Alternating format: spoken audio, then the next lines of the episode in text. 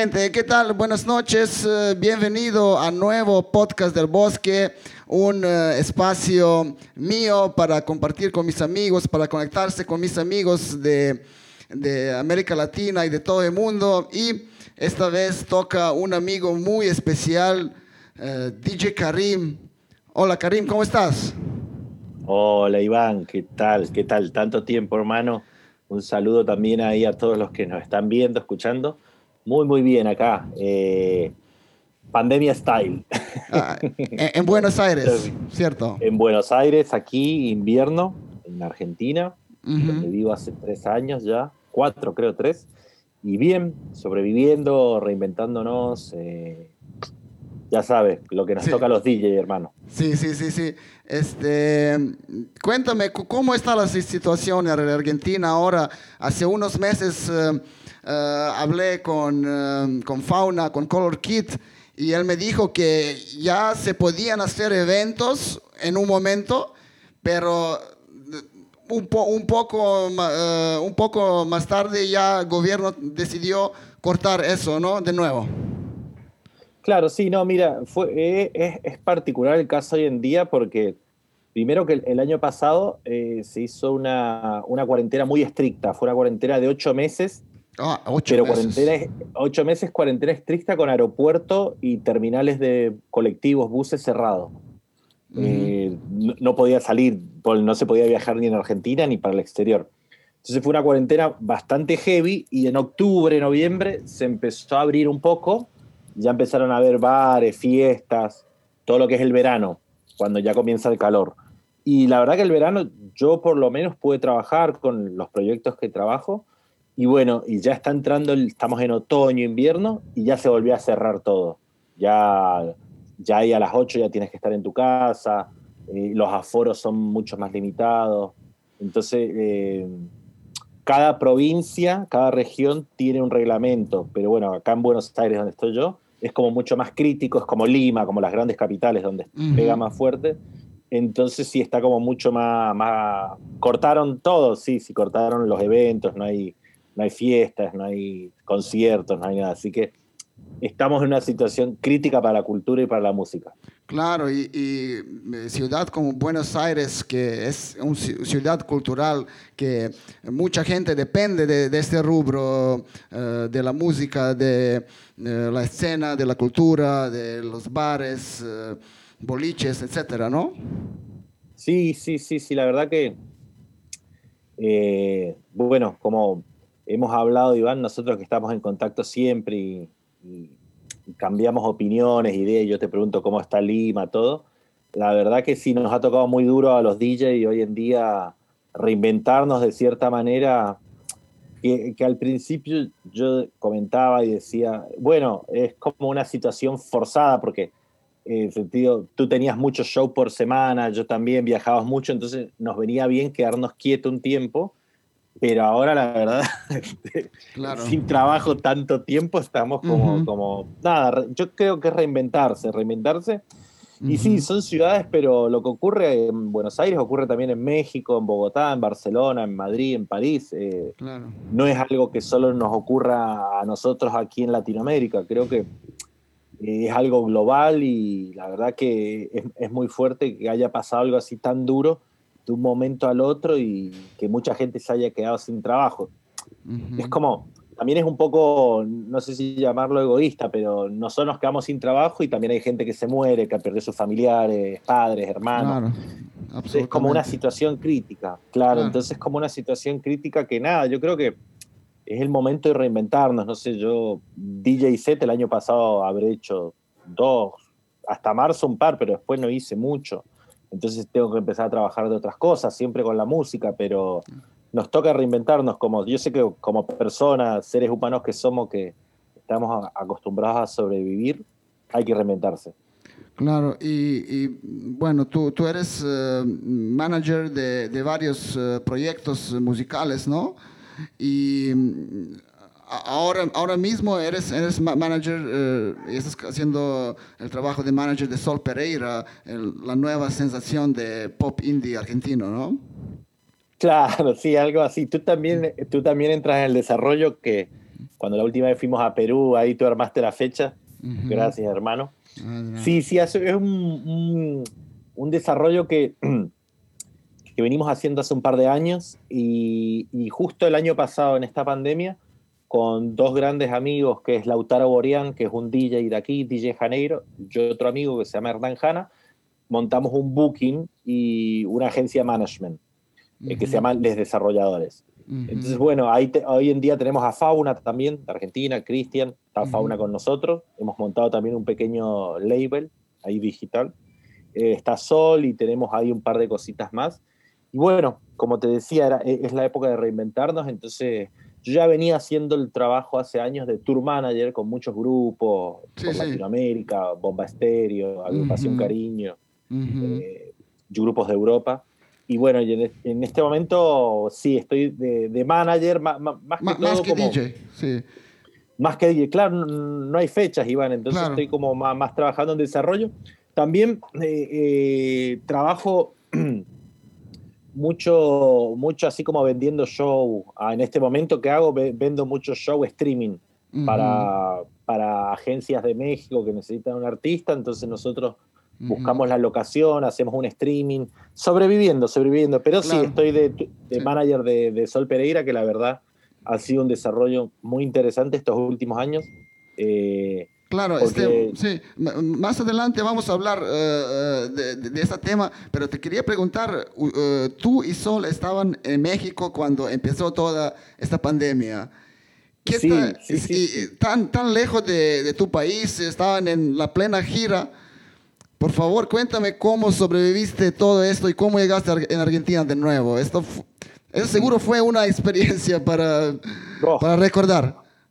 Fue, fue, fue, fue algo, bueno, imagínate, a, cada persona le agarró en su casa y no sabía qué pasaba. Imagínate estar fuera de tu casa y no saber qué pasa, porque no, no, no sabías si Yo imagino, hablaba, claro, si no puedo imaginar.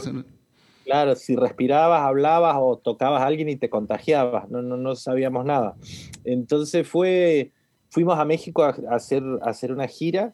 Eh, fuimos a los, primero fuimos a, a los Spotify Hour, que fueron la, la, premiación de los premios Spotify como...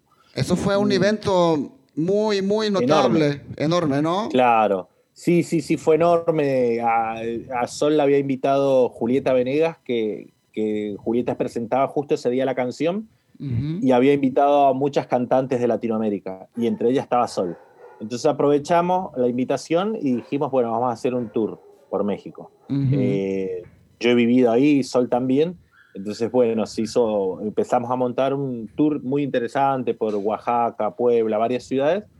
Y ya, ya se comenzaba a, ya el virus ya en China, ya estaba en Europa y ya estando por, creo que estamos en, la parte del Pacífico, por Puerto Vallarta, Nayarit, y teníamos que ir a Guadalajara, una fecha muy importante, y ya la empezaron a bajar. Ya nos dijeron no, no, no, no, y ahí ya comienza la debacle porque teníamos, eso era como el 14 y el 18 teníamos el regreso a Argentina. Y ya ella empieza a postergar el vuelo, postergar el vuelo, nadie sabe qué pasa, nadie responde, eh, los países empiezan a cerrar y bueno, como de cierta manera no la pasamos tan mal, porque como yo he vivido ahí Sol también, entonces tenemos muchos amigos. Felizmente. Eh, claro, entonces no, nos quedamos en casa de amigos, después nos quedamos como dos meses en México. Dos meses, eh, claro. una amiga de Sol que tiene una casa grande nos dejó un departamento, eh, pero bueno, está la incertidumbre esa de qué carajos pasa. Entonces fue como, como, como súper, no sabíamos qué pasaba y bueno, pudimos regresar a Argentina súper loco, Iván. Volvimos en un, en un vuelo que lo alquilaron los mormones. la, iglesia mormona alquiló un vuelo y metió todos los mormones de argentinos a una cena comitiva y ahí nos metieron. Y ahí llegamos como bien custodiados por los mormones argentinos. qué bueno, qué bueno. bendecido, bendecidos. Bendecido, bendecido, Muy lindo, muy lindo. Ya, ahí, ya, ya al llegar aquí a Argentina, cuarentena en un hotel, 14 días, ahí está encerrado. Después ya vienes a casa, pero bueno, la incertidumbre ante, todo, lo, que nos ha pasado a, todos los que los que, traba, los, que, vivimos en este mundo. No, no, no, no, sabía que hoy, hoy se puede tener un poco más de información, que es muy peligroso todo, pero en ese momento no sabías qué pasaba. Así que fue una experiencia bastante, no, no, sé si llamarla traumática, pero bastante interesante y bastante... Claro, claro. eso, eh, esto ahora, ahora que vivimos son unos tiempos históricos que eh, que nunca se, casi nunca pasaron, así que, y tú tienes una, una experiencia vivirlo en, en, otro país, que es impresionante. Este, nada, Karim, eh, vamos a hablar un poco de, de tus comienzos. Nosotros te conocimos desde 2011, creo, ¿no? Cuando fue tu primera gira. Creo que fue... 2012. A ver, espera. O tal vez 2012. Eh, cuando fuiste en la gira con el Barbadab. 2013. 2013. Bueno. nos conocimos en, la, en la plaza de Miraflores, ahí donde están todos los gatos. ¿Recuerdas, Ahí nos conocimos, ah, nos hablamos en esa época, no había WhatsApp. Yo te escribí, tú caíste ahí. Y ahí nos conocimos el primer día, ahí donde están unos skaters. Sí, sí, sí. Estaba con el barba. Eh, pero tú estabas DJ varios años ya antes de, de eso. ¿Cómo, cómo, cómo eh, entraste en este mundo de, de DJ y de música? Sí, no, no, fue, fue medio, yo, viví, a ver, yo nací en Argelia, en norte de África. soy argelino, eh, soy africano, hay también africanos que no son black, no son negros. Claro, obvio, obvio. el norte de África. Y nací ahí, después a los cinco años vine a Argentina, porque mi madre es argentina, y después a los 15, 14, 15 volvimos a Argelia. Y ahí no me, de cierta manera es un cambio muy radical, porque Argelia es una cultura oriental y Latinoamérica es occidental, por todo lo que conlleva la religión, el idioma. Eh, entonces volvimos ahí a Argelia y con mi hermano no, no, no, nos sentíamos bien por el idioma, no habíamos crecido y es muy difícil crecer en una cultura totalmente árabe y tú venir de una de afuera. Entonces mm, nos fuimos a Barcelona. Ahí fuimos a Barcelona a vivir unos años. Ahí inconscientemente en Barcelona, eh, yo no, y fui a estudiar, fui a estudiar, en Barcelona era final de los años 90, principio del 2000, estaba una movida muy interesante en Barcelona, no, es como la que está ahora, que ahora es súper para y turista, súper comercial. ¿Qué tal, ¿Qué, tal, en ese tiempo? Cuéntame sobre esta escena de Barcelona eh, bien, años. Bien, bien. Manu Chao, Mano Negra, ¿no? no ya se había, ya se había separado, pero Manu Chao, estaba por ahí y muchos grupos más que fueron saliendo por ahí. Hoy le decimos World Music, World Beat, pero mestizaje, muchos, muchos grupos, mucha esencia, mucha calle, mucho mediterráneo. yo caí ahí totalmente muy, muy jovencito y, éramos inmigrantes, éramos inmigrantes y estábamos todo el tiempo en la calle, viendo grupos. Eh, conociendo culturas nuevas. Imagínate, una ciudad como Barcelona es, hermosa eh, para conocer. y bueno, eh, viví eh, muchos de, años ahí. De, qué año estamos hablando? 2000. 2000, 2000. Y, cuéntame, por favor, de la escena en 2000 en Barcelona. ¿Qué se escuchaba? ¿Qué música? Imagino latino, reggae, cumbia. ¿Qué, qué había? Claro, bueno, lo, latino, la cumbia todavía no había entrado en Barcelona. Ah, no entraba, ajá. No, lo que sí había mucha electrónica, como siempre estaba el festival Soner, que yo siempre iba a Soner, eh, Primavera Sound, y después, como el Barcelona al ser muy cosmopolita, entonces tenías de todo muchos latinos, muchos latinos, mucho, mucha rumba, mucha rumba catalana, entonces en un grupo tenías un cubano, un rumano, un japonés, Balkan, salsa, Cuba, Marruecos. Entonces, la mayoría de los grupos de Barcelona nacen con esa esencia. Pero yo andaba más con ese, con, esa gente del, más músicos, más rockeros, si quieres llamarlo, pero también andaba, eh, no, no era tan asido a fiestas electrónicas, pero sí iba a los clubes, que Barcelona es muy rico en la noche, en la cultura. Entonces hay de todo. Puedes, puedes estar caminando un día por, por, la Rambla y ver, encontrarte un festival que esté tocando Carlos Santana y después te puedes meter a un club y estaba tocando DJ Shadow. Eso era Barcelona en los 2000, la que yo viví, que, que me tocó estar bastante ahí. Y, fue interesante, fue, fueron años mucho de aprendizaje, de, de conocer culturas nuevas, porque lo rico que tiene Barcelona que conoces música nueva, pero también conoces culturas de todas las partes del mundo, porque es una ciudad muy cosmopolita, como Nueva York. Y bueno, y ahí me, me tocó a mí pasar de la adolescencia y ser bastante adulto, veintipico, y, y, y, comencé, porque comencé a regentar un club que se llama New York Club, y empecé a hacer unas fiestas que se llaman, se llaman eh, Babylon Street. Entonces, como yo ya había girado con muchos grupos por Europa, muchos festivales, eh, me pidieron que, comenzara a hacer fiestas. Yo ya veía que Barcelona tenía un potencial. Había un par de fiestas en el Apolo, que es la sala mítica los miércoles. Entonces yo agarré una sala los jueves. Y fue bien, la primera fiesta que armamos, la armamos con un artista que se llama Paranoia y dejamos 4.000 personas en la calle. Wow. Así, la primera fiesta. La primera fiesta dejé 4.000, entraron 2.000 y, y explotó. Increíble. Explotó, explotó. increíble. Y sí, sí, eran otras épocas. Y, y ahí poco a poco empezaron a venir muchos grupos, grupos, grupos, grupos, y no había nadie que pasara música. Y yo, al haber girado tanto por Europa, al haber, en ese momento te regalaban CDs de las bandas. tac. Y nada, como nadie hacía la primera parte de las bandas, empecé a pasar música con las típicas Denon, sin saber mezclar, sin sa- saber nada, sin, tener- sin tener el ADN de un DJ, como tiene que ser. Y de ahí comencé poco a poco y bueno, fui, fui dándole. Eh, salieron un par de giras, empecé. Con los grupos trabajé de tour manager, pero muy, muy, muy, relax, hasta que Barcelona de cierta manera me cansó un poco porque la vida nocturna y todo, y me fui a vivir a Marsella, a Francia.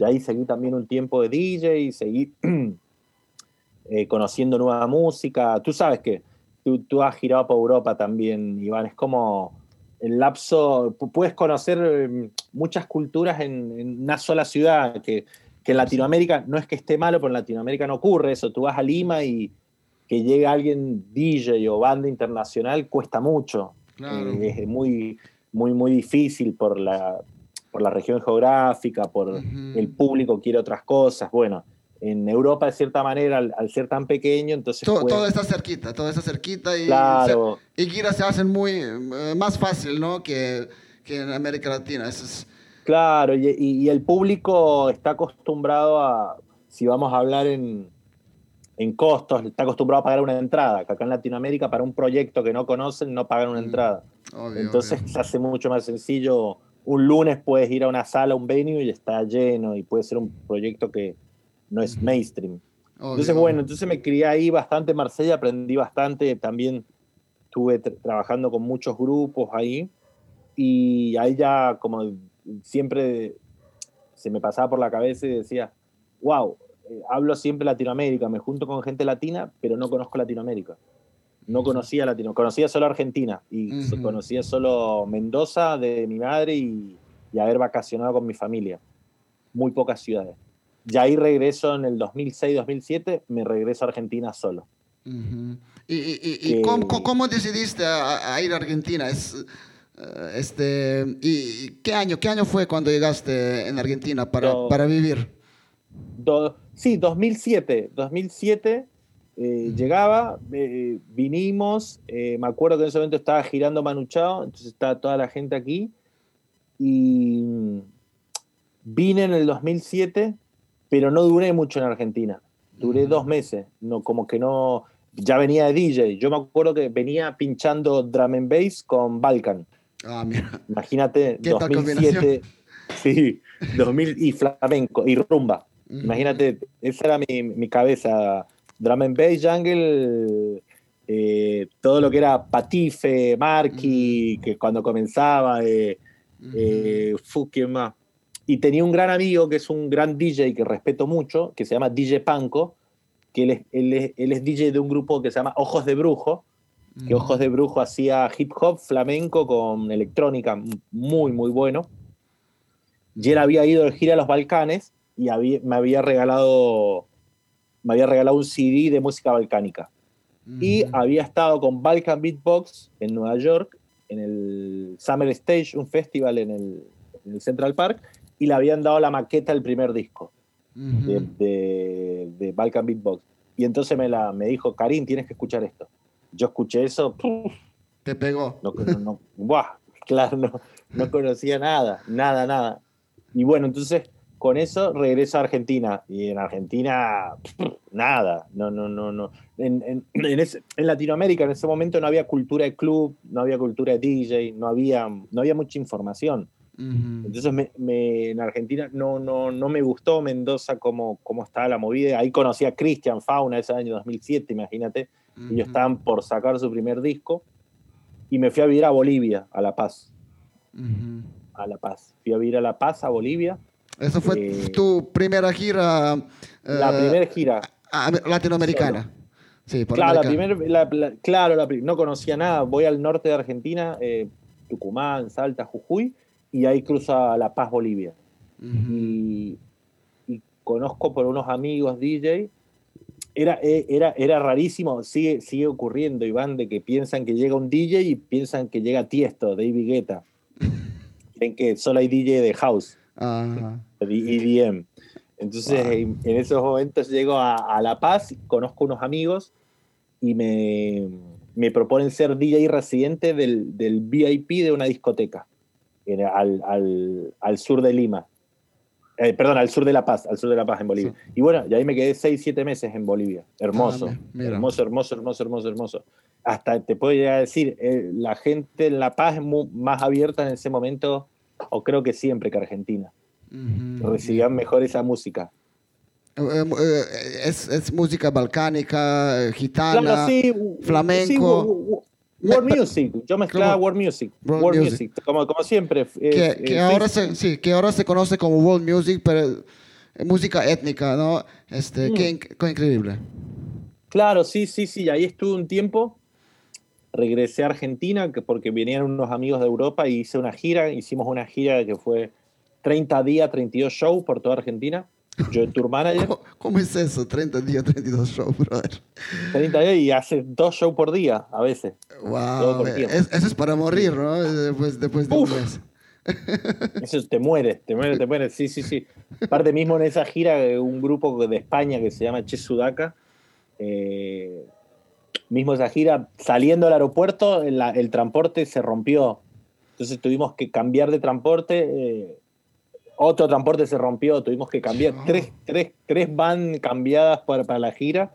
Y hacíamos. Argentina es como. Es, muy, muy extenso, es como, como Perú. Entonces, de Buenos Aires al norte, a la frontera con Bolivia, son 4.000 kilómetros, 3.000. Entonces son días y días. Y, y esa gira la hicimos con dos grupos, éramos 30 personas. 30 personas viajando en, dos van, dos grupos. Y bueno, salió muy interesante y ahí ya volví de nuevo a Bolivia y ahí estando en Bolivia, alguien me contacta y me dice, hey, en Colombia, o alguien que conocía de Barcelona, no me acuerdo. Y ahí fui a Colombia, creo que era 2008, 2009. Y llego a Colombia y ahí va en la cabeza, diferente mercado, una, una escena increíble. Este todavía no había mucha escena, no había mucha escena. Todavía no, no bomba estéreo, sistema solar no existía, no, no había mucha. Eh, eran grupos, no había ni grupos armados, había mucho mainstream, mucho mainstream pop, Juanes, Carlos Vive, estaba Bogotrax, Reset, Ah, tus amigos, esos están, esos llevan muchos años, Danny Boone, sí, de, pero toda la movida. Sí, Karim, ¿de, qué año estamos hablando? 2008, 2009. 2008, 2009. Sí, sí, Danny Boone, Jairo, todos ellos, ellos llevan mucho, mucho, mucho, mucho, muchos años, pero haciendo sus fiestas Bogotrax, Reset, todo eso. Pero o era eso, eh, Bogotá tiene una cultura de club muy buena, house, todo eso. Salsa. O pop pop mainstream, que Juanes, Shakira, todo, todo, Carlos Vive. Y la música alternativa electrotropical, electrocumbia, no, no, no había. No había. Había Sidestepper, pero no había muchos grupos.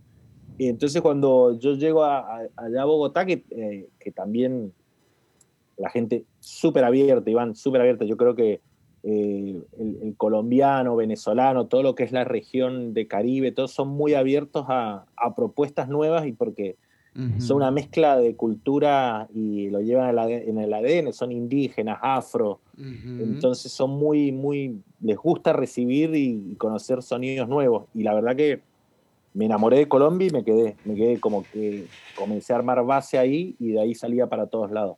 Iba mucho a Venezuela cuando se podía ir a Venezuela, íbamos mucho. Sí, sí, eh, justo te quería preguntar eso. Este, ¿Qué tal te pareció Venezuela antes de, de toda esta locura que, que empezó desde hace 10 años? ¿Tú, tú fuiste en qué año? Con Fauna, creo. No, la primera vez que fui fui solo en el 2007.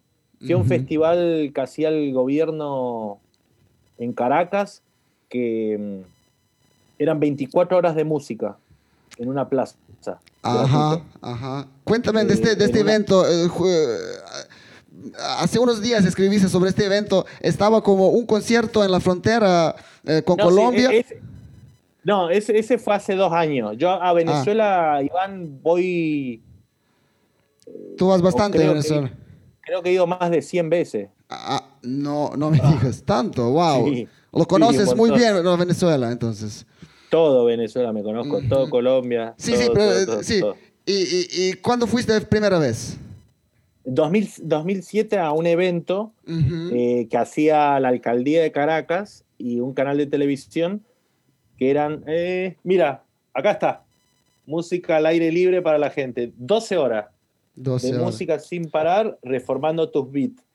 Mira, escucha la música que ponían los DJs.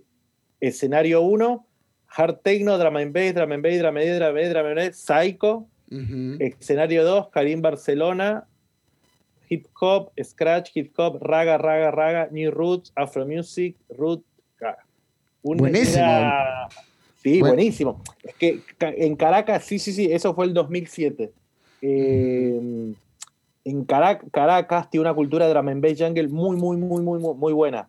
y, y, en esa época, eh, de cierta manera, el gobierno que estaba de turno apoyaba mucho la cultura. Ah, impulsaba, impulsaba la cultura, mira. Entonces ese es un evento, 12 horas de música sin parar en una plaza gratis para toda la gente.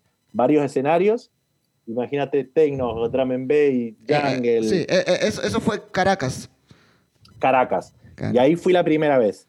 Y ahí, la primera vez que fui a Caracas, me hice un montón de amigos. También es como, como, como Bogotá, como Colombia. La verdad que la gente es muy, muy abierta y, regresé muchas veces. Nunca viví en Caracas, pero siempre he ido con varios proyectos o, de gira con Fauna o con Villa Diamante. Hemos ido eh, a tocar. Eh, y, la verdad, esa pregunta que me haces, ¿cómo lo veo? La verdad que tantas veces que, he ido, sí he visto cómo, cómo ha habido también una, una, no sé cómo llamarlo, una eh, una dejadez, el gobierno de... No sé, creo que Chávez era una cosa, Maduro es otra. Eh, también hay un embargo, malas administraciones políticas al 100%, o un embargo grande de Estados Unidos, también lo hay. Estados Unidos mete mano, siendo un país tan rico con la riqueza de petróleo. Es como, a mí que me ha tocado ir muchas veces, la última vez que estuve fue ahora el 2019, que fui al concierto. ¿Fuiste eh, eh, este, este concierto, por favor, eh, este, dígame más sobre esta experiencia de tocar un evento que, que, tenía atención global, porque había un concierto en, en el lado de Colombia con Carlos Vives y todas estas estrellas pop, ¿no? Todos, todos, todo, todo, todo, Balbi, Maluma, Vive, Juane, Miguel Bosé, todo, todo, todo. y otro lado, tú. ¿Cómo se llama el peruano este? Gianfranco, Gianmarco. Ah, ah Gianmarco, creo, ese, sí. Ese también estaba ahí. Ajá. Y del otro, y del otro lado. Todos pagados, muy bien pagados. y claro, lo, que pasa es que yo tengo muy buena relación con Venezuela, con Cancillería. La Cancillería de Venezuela son grandes amigos. Entonces, yo ya había estado en el 2013 en un concierto que tocó Calle 13 a Terciopelado eh, la orquesta Simón Bolívar, el hijo de Bob Marley, Julian Marley y yo. Un concierto en Caracas, en, el en, el aeropuerto, em, que, em, que se hizo la primera cumbre de la CELAC, la primera vez que se unía los países afrocaribeños con latinos. Entonces, yo siempre cuando me han llamado he estado. Hay mucha gente que no, no quiere ir, Iván, porque tienen miedo a, a que los asocien con Chávez o con Maduro. A mí me da igual, la verdad, yo voy por la música y porque está todo bien y porque mi pensamiento. Claro. Y bueno, entonces hay muy buena relación con ellos. Entonces, en el 2019 yo terminaba de tocar en WOMAT, en Chile, eh, y me llega la invitación. Me llega la invitación y me dice, mira, Karim, eh, están haciendo, el gobierno colombiano ha abierto las puertas para que Richard Bronson, ¿sabes quién es Richard Bronson? El, el, dueño de Virgin. Ah, mira, ah, sí, Uno de Barba Blanca. Dueño de Virgin, multimillonario, va a hacer un evento en la frontera con todos estos artistas y eh, eh, la, la, derecha, la oposición venezolana es la que lo organiza. Entonces nosotros vamos a hacer un concierto del otro lado de la frontera. Con, va a estar vos, eh, hasta en un momento iba, iba a estar este el, el de, ay, que se me, el de muchos artistas, pero que, el de Calle 13, mucha gente que iba a estar y al final no estuvieron. Porque no, les daba miedo ir porque estaba cerrado el espacio aéreo, eh, lo estaba viendo todo el mundo. Pero tú, ¿cómo, cómo llegaste? Por avión, antes que cerrara. Ajá, eh, Buenos Aires, Panamá, Panamá, Caracas. y, y ahí un avión militar a la frontera. Wow. ¿Y, qué tal el evento ahí, ahí en, el, en, el, lugar donde tocaste? Bien, bien. Sí o no, no, muchas militares, todo. Y, hay algo que, que, quiero aclarar que está bueno porque eh, durante muchos años muchos artistas fueron a tocar a Venezuela porque petros dólares, muchos dólares, mucho, mucho, mucho, mucho dinero. Claro. Y ahora, eh, que no sé si el dinero está mal o no, pero no quieren quedar pegado con Maduro, entonces son todos revolucionarios, pero a la hora de decir la verdad, ninguno quiso ir. Ninguno, ninguno, todos, todos desaparecieron. Entonces quedamos muy pocos los que fuimos. Yo voy, sinceramente. Y tú sabes quiénes fueron los que van siempre. Estuvo Sisla, estuvo Anthony B. Sisla, estuvo Capleton. Wow. Claro. Lo mejor de, de, eso. Claro, entonces yo estábamos en el mismo hotel con los jamaiquinos entonces, ¿tú sabes cuál era el pensamiento de los jamaiquinos que decían? Decían, nosotros ya lo vivimos en Jamaica esto, que venga una ocupación gringa y nos haga mierda a todos. Entonces dice, yo no entiendo cómo los latinos, hay un concierto que está auspiciado por Estados Unidos, lo apoya un país como Colombia y no quieran venir a, sacar la ocupación de los Estados Unidos. Porque nosotros ya nos pasó con los ingleses. Jamaica está invadida por los ingleses. Entonces, bueno, los jamaiquinos sí, sí estuvieron, muchos grupos de salsa también. Y no, fue una experiencia, es como... Eh, lo que pasa es que Venezuela, Iván, es como... Hay una, una información que sale para afuera que es total manipulada. Manipulada, manipulada. Es como yo te digo, hoy en día en Venezuela se maneja los dólares. Y tú dices, ¿cómo puede haber dólar en Venezuela? Se mueren de hambre. ¿no? tú vas a comer a un lugar y pagas en dólar. ¿Entiendes? Pagas en dólares. La, moneda, hay una moneda que se llama el Bolívar Fuerte, pero la, moneda que no es oficial es el dólar y la gente paga en dólares. Entonces tú dices, un país socialista se maneja con dólares. Entonces es muy loco. Entonces hay, hay, una información totalmente obvio que ha, habido un éxodo de gente que ha salido eh, para afuera de Venezuela porque no hay remedios, no hay nada. Obvio, está muy mal. Venezuela siempre fue violento. Yo desde la primera vez que fui a Venezuela es muy violento, mucha violencia, muchos barrios, mucho, mucho gueto, mucha favela. Eh, pero la, información que, manipulan, si tú te, tú te pones a ver la televisión o leer periódicos, de todo, la verdad que te deja mucho que decir porque es como si yo hablo de Serbia, no sé, carajo, tendría que ir ahí a ver, no voy a estar por lo que me diga la CNN o la BBC. ¿Me entiendes? Y eso es lo que ocurre mucho hoy en día, la manipulación de los medios. Los medios, tú que eres periodista, tú lo sabes, Iván.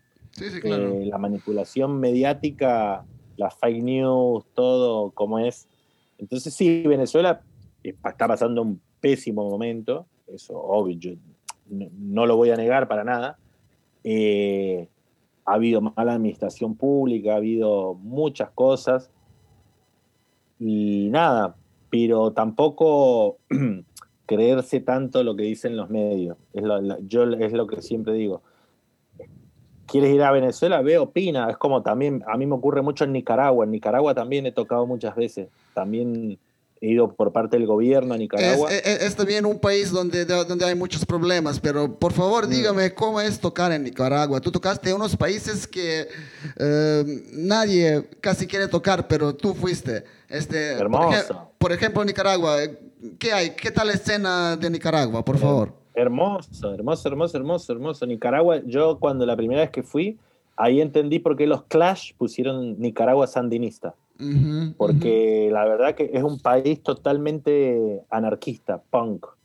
Te puedo decir que no hay nombre, es como Costa Rica, eh, Nicaragua, y no, Honduras no, Costa Rica y Nicaragua no tienen direcciones de calles, no hay direcciones, no, hay, nombres de calles. Wow. Entonces, ¿Qué hay? Eh, ¿dónde vive Iván?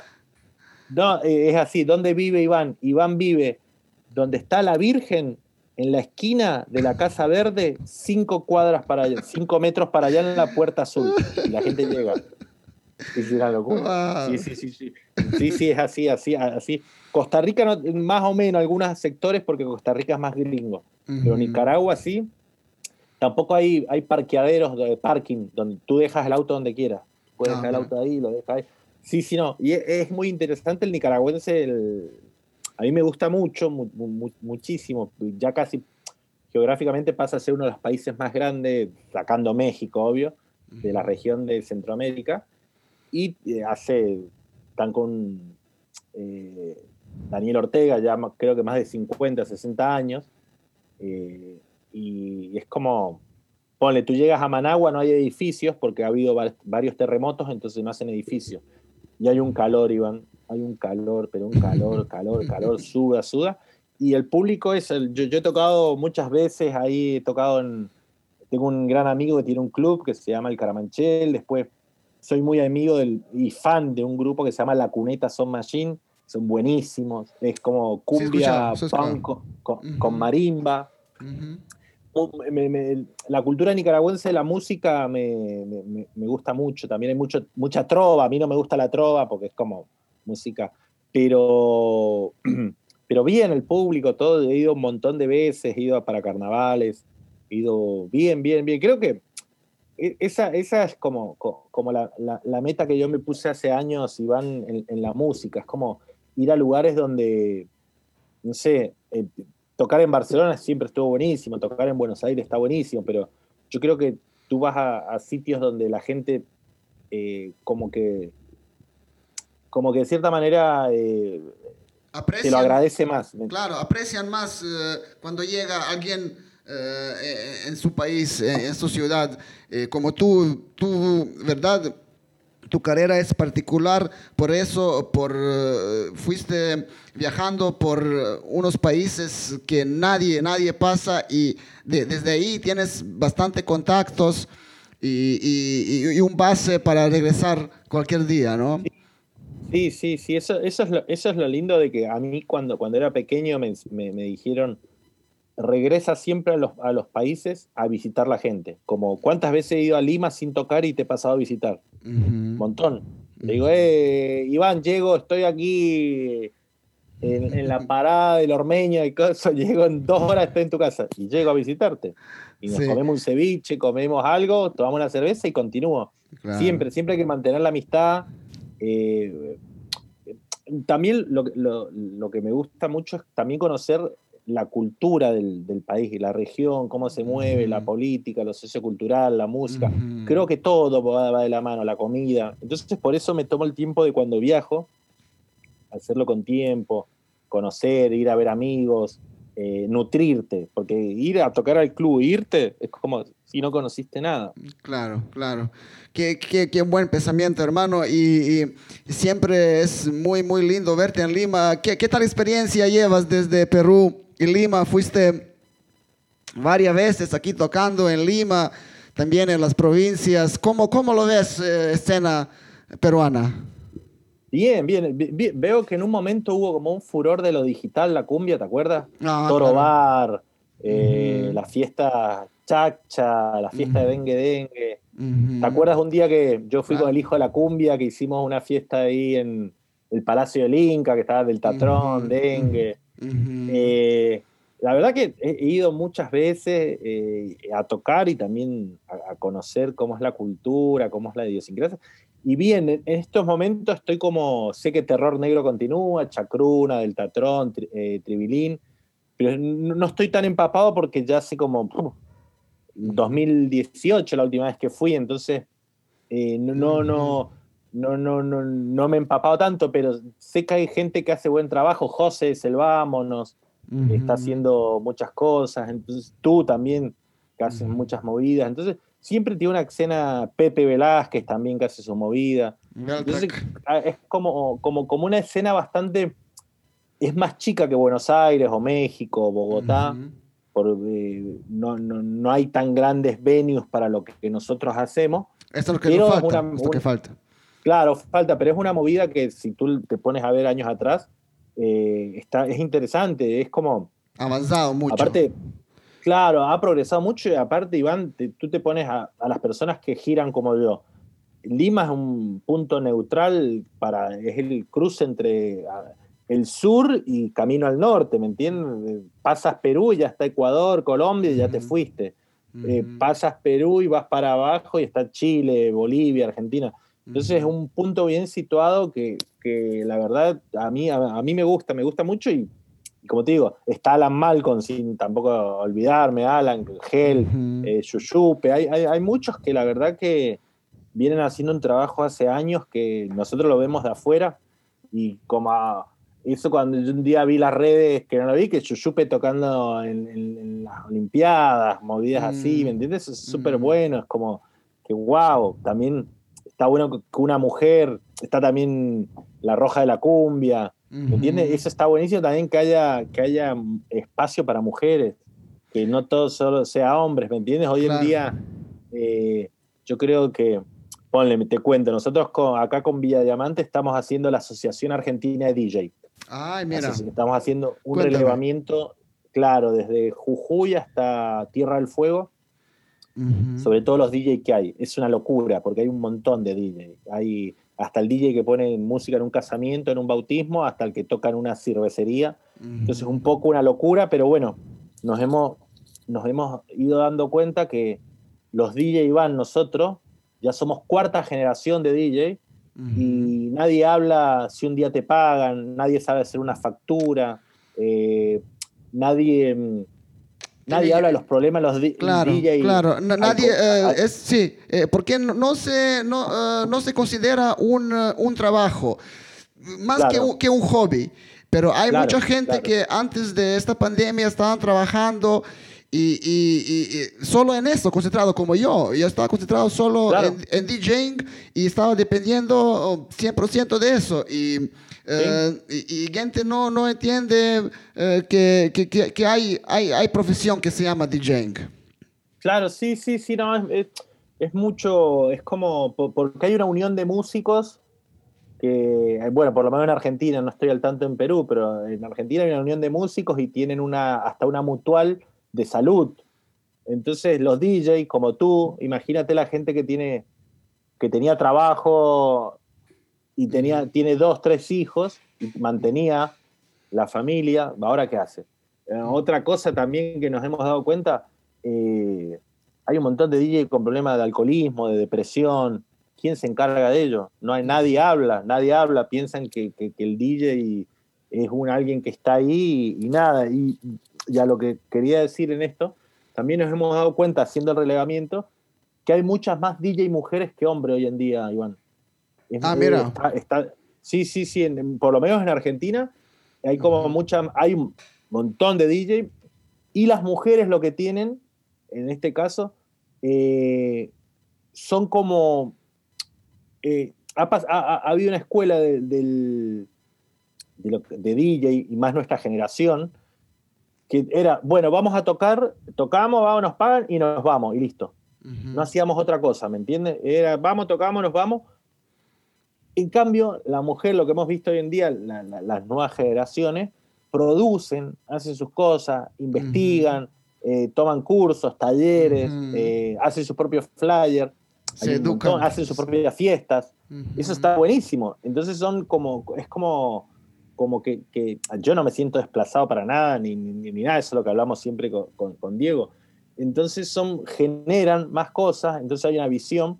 Entonces también una, una, una chica, estamos totalmente en una sociedad, nos, lo vemos todos, estamos en una sociedad totalmente machista. Entonces una chica va a tocar un sitio y el sonidista no le habla porque es mujer. Bueno, todas esas problemáticas, todas esas cosas, estamos con Diego, es mucho trabajo, ¿no? Estamos hace como un mes ya trabajando, hacemos reuniones por región, ponle. Hablamos con la gente de Mendoza, de Córdoba, de Jujuy. Increíble trabajo. Bueno, ah, sí, terrible trabajo, pero bueno, alguien lo tiene que hacer. La verdad, sí, sí, sí. no, no, digo, digo, increíble, increíble trabajo, increíble que están haciendo. Eh, eh, yo creo que eso es futuro. Um, después de toda esta pandemia que nos chocó uh, bastante a todos, especialmente nosotros de, este rubro de entretenimiento, uh, cuando todo se termina hay que poner diferentes reglas, creo. Total. y exigir, exigir derechos laborales de, DJ, de músico, de cantante. Y, creo, creo que hay que cambiar la cosa totalmente después, eh, cuando pasa todo esto. Sí, sí, yo creo que esto es un antes y un después y, todos estamos en la misma, en el sentido, nadie cobra un peso, nadie tiene trabajo, pero nosotros y el dueño del bar también. El dueño del bar también está cerrado, no puede vender comida, cerveza, ceviche, eh, lomo salteado, no, vende nada. Entonces tampoco tiene plata. La gente no puede ir a consumir porque no tiene plata. Entonces es como una rueda. Claro, bueno, gente del rubro de restaurantes están trabajando, ya hay trabajo. Pero nuestro rubro donde hay esta acumulación de gente es cortado 100% y, y, vamos a ser los últimos a regresar en el trabajo. Sí. sí, sí, sí, sí, sí, sí, es como... Pasa que es como muy, muy, no sé si delicado el tema, pero, pero es como que sí, hablando claro así, nunca nos consideraron a los DJs ni a los músicos, todavía en eso en eso hay, que aprender mucho de Europa. Europa, tú ves a Francia, en Francia hay una cosa que se llama seguro de intermitencia. Seguro de intermitencia, eh, el gobierno te paga y tú se lo devuelves después con show. Te puede decir, mira, un año yo no quiero trabajar. Entonces, un año, bueno, te dan tanto dinero, tú pides tanto y después tú se los das devolviendo al Estado con show. O tú te quedaste sin trabajo, te siguen pagando porque tú eres un gestor cultural que o tú, Iván o yo que eso, pero bueno, ahí ya es totalmente otro mundo porque eh, hay un hay un presupuesto del gobierno para, para los DJ y para cosas, entonces yo creo que nos queda un largo camino, es porque es, una mentalidad bastante difícil de cambiar, porque han sido años, años así, pero no es imposible, porque aparte es como, como bien, te, como bien te decían, ya llevamos cuarta generación de DJ en Latinoamérica, ya hay DJ de 50 años, entonces Wow, 50 años tocando en casamientos, bautismo, en fiesta y no, no vas a tener jubilación. ¿Qué, ¿Qué, pasa? ¿Me entiendes? Entonces creo que eh, mismo, no nosotros, porque tú eres un trabajador también de la música, yo también, pero hay muchos DJ que se toman esto como un hobby y eso también está malo, ¿me entiendes? Eh, claro, claro. Eso baja mucho la calidad, regalan su trabajo. Entonces, también, también es como, como que de, de, muchas partes hay que poner. Hay, como, hay que educar. Hay, que educar todos. Hay que educar todos. Y DJs y, dueños de, de, los lugares y, Estado y, todo. Todos tenemos que aprender eh, a que se respeta el, el trabajo cultural de, uno.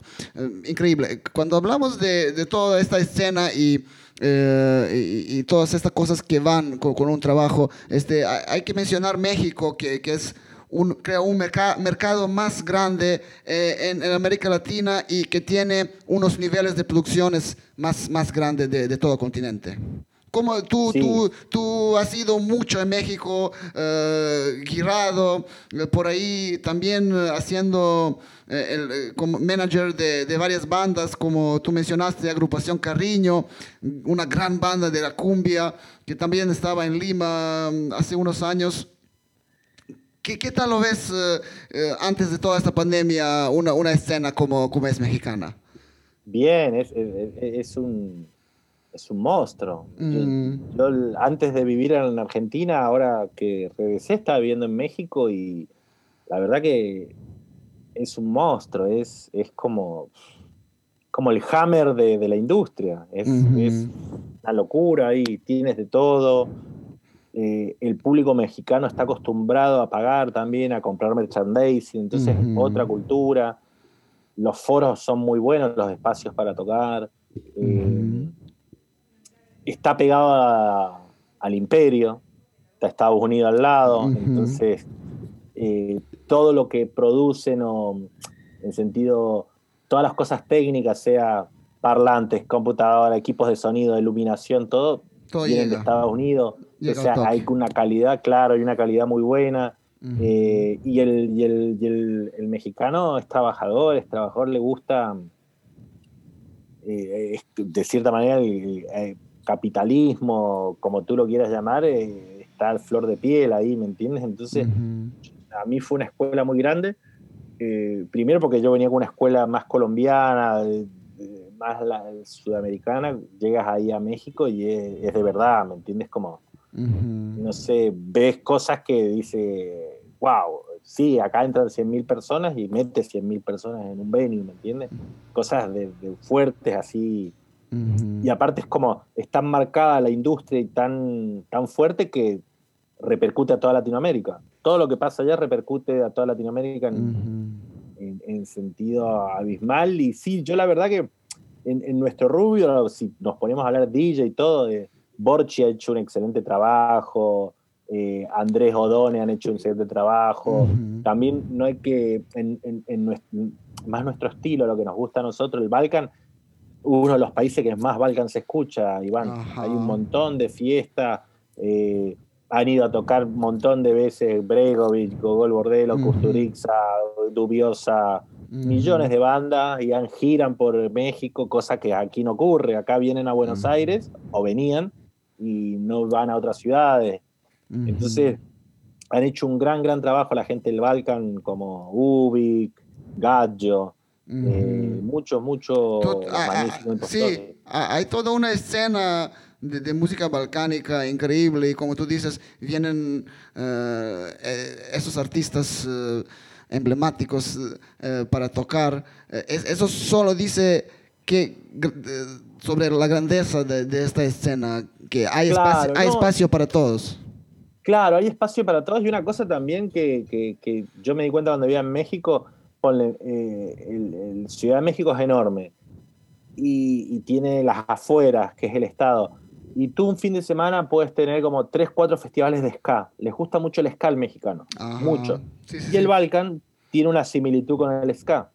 Entonces entró por esa vía un poco también, entró por, por, un sonido. También, si te pones a escuchar también tiene medio un sonido norteño, tiene tuba, acordeón, no, no, más, no tanto banda ranchera, sino como más norteño, después bronces, muchos pitos que se utilizan en Oaxaca. Entonces hay como mucha similitud, entonces el mexicano lo adoptó súper bien al Balkan, y, pero para mí la, la, la, la, conexión más grande es con el ska, porque tú escuchas algunas bandas Balkan y son, tocan el ska diferente, pero es como ska.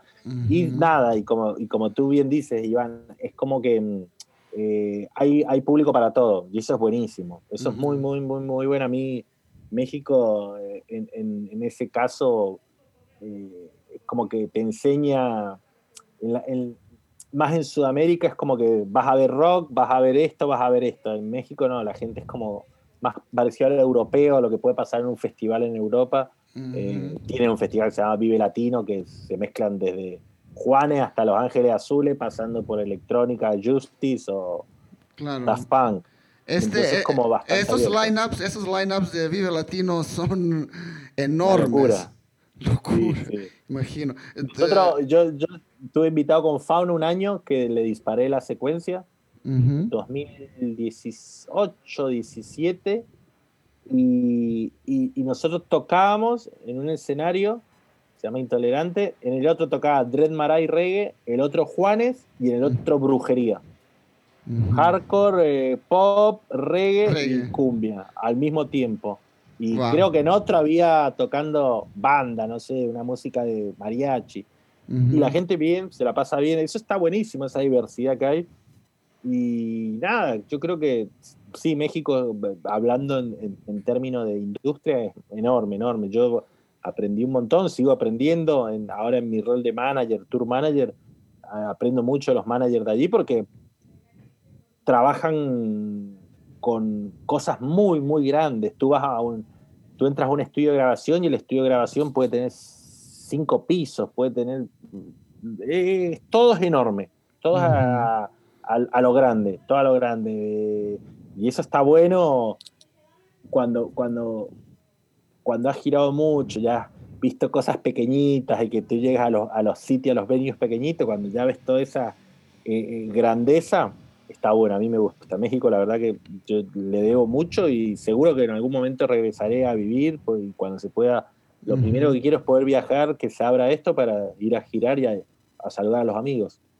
Claro, claro, hermano. Y, estás hablando de tu rol de manager. Eh, ahora estás eh, manejando la carrera de Sol Pereira, una nueva revelación de pop indie argentino. Eh, ¿Verdad? Quiero felicitarte por todo este éxito que generaste junto con Sol. Mi, mi, hijo estaba escuchando un día en, en su celular Sol. Y, lo vi, y, lo vi, una canción y le vi no sé cuántos millones de, vistas. ¡Wow! Mm. Sí, sí, sí, sí. Es que ha sido un, proceso como. Yo muchos años, Iván, llevé, llevé quise llevar más, tour manager. Eh, como, como cuando comencé en Europa, entonces era como más tour manager y, después empezó la carrera de DJ y empecé fuerte a girar, pero a la vez hacía cosas, porque con Bomba Estéreo también trabajé de tour manager. Ah, Cuando Bomba Estéreo estaba comenzando con Liliana y Simón teníamos el sound system de Bomba Estéreo. Ellos no, no, los contrataban a la banda, contrataban a Liliana, a Simón. Y ya cuando la banda se hace famosa, yo seguía girando con Liliana, los dos. Entonces, y yo hacía de tour manager. Entonces, como que siempre lo mantuve, también eh, también al haberme vendido mis fechas, yo en festivales y por muchas giras, sé negociar muy bien y sé, y sé, cómo se negocia con un festival, con, con una sala, como vengo de la escuela del, grupo de música, de rock, entonces sé lidiar con los músicos.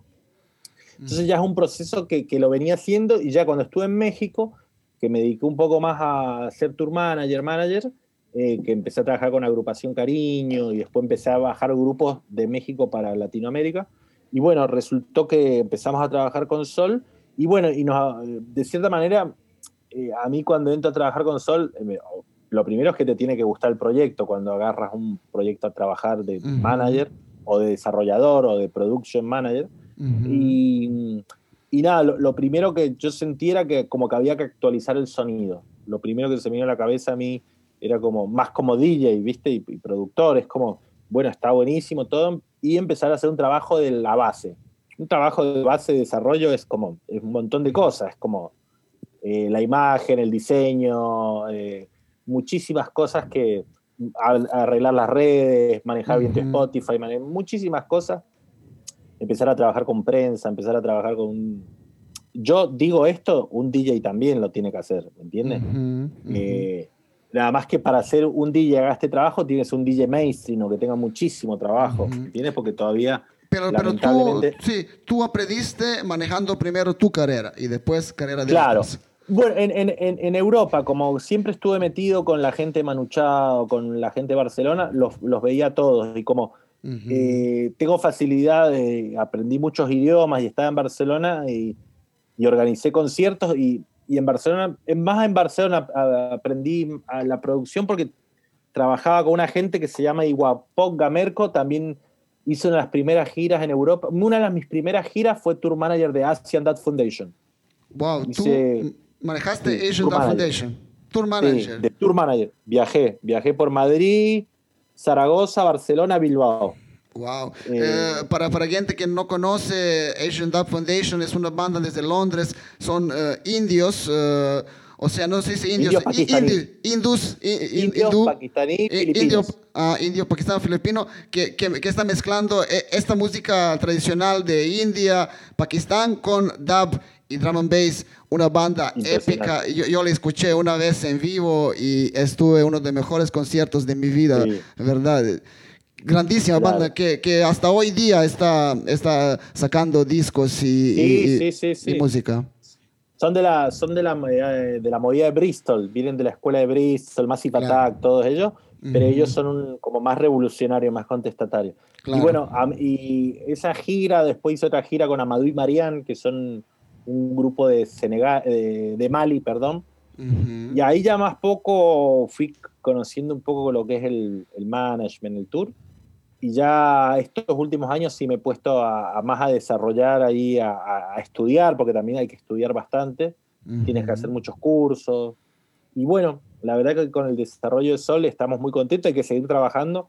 Pero bueno, Ah, sí, a- ahora, ahora está Sol está nombrada a unos premios eh, muy importantes en Argentina eh, Sí. en, la- en la categoría con Nati Peluso y, y- Sí. y otros grandes. Por favor, cuéntame, cuéntame sobre este, eh, este premio. el- el- hay unos premios en Argentina que se llaman premios Gardel, que Ujú, son como los Grammy de la música, pero en Argentina. que ujú. están los más grandes. Y Sol ya ha tenido varias nominaciones. Lo que pasa es que este año es muy interesante porque la- eh, antes eh, eran seis, ahora bajó a tres. Entonces cada, Ujú. cada categoría hay tres. Y bueno, quedar nominada con un disco Entre tres, entre entre tres. tres, claro, no, y, y yo creo que hubo como hay como 10.000 proyectos de música Claro, claro. y eligen 25, 30. Entonces, está bueno, pero más, más que todo es como. Si ¿En, gana qué, bien. eh, si eh, ¿en qué, qué ca- categoría está nominada? Eh, mejor álbum pop alternativo. Como del ujú. pop lo alternativo. Ponle, Nati Peluso tiene nueve nominaciones. Nati, Nati Bueno, tiene claro. una carrera increíble, especialmente eh, desde año pasado cuando se hizo viral en el, en el TikTok y, y otras plataformas. Wow. Sí, sí, entonces con lo que estamos contentos es que elegimos buen productor, que es Dami, que es un productor de Francia, que él tenía un grupo muy bueno, también muy parecido a Hacienda Foundation, se llamaba La Faz, así, hacen punk. La Faz, claro, claro, conozco. con jungle. Uf, Y, y él produjo el último disco de Sol y la verdad, súper bueno porque aparte eh, es un aprendizaje constante porque Sol venía haciendo discos con el productor en su estudio, ahora fue producido a la distancia. Entonces como, wow, wow, wow, tiene como un doble mérito. Y nada, y estar nominada con un disco de Nati Peluso que yo no sé cuántos miles y miles de dólares sale a hacer un disco de Nati Peluso. eh, Claro. porque el, el Es- esta es, Nati- eh, ella es en, en la disquera, en la major, eh, creo, es que es Sony. Sony. o al- Sony. Sony y tiene el productor, tiene cuatro productores al disco de Nati. Tiene el productor de que, Camilo, productor de el que hace mastering de Maluma y el productor original original es el que le hizo, el que masterizaba y mezclaba todos los discos de Calle 13, Rafa Ujú. Wow. Entonces imagínate el, el- Nivel. Rafa Arcaute, perdona. Arcaut. Eh, ok. eh, Imagínate el nivel del disco y nosotros, bueno, ahí luchando, luchando. so- Claro, usted está gestionando solos eh, y, poco a poco, pero con un enorme éxito. Eh, a- ahora Sol está grabando un nuevo disco, creo. Sí, sí, sí, ahora está grabando un nuevo... eh, no, no disco, ah, ahora va a salir una... Ahora en junio sale una canción que te la voy a pasar, te va a gustar, con una cantante argentina muy buena, se llama Sara Eve, no sé si conoces, No. cantante de hip hop, y con un grupo de República Dominicana que se llama Mula, que son tres Ujú. chicas.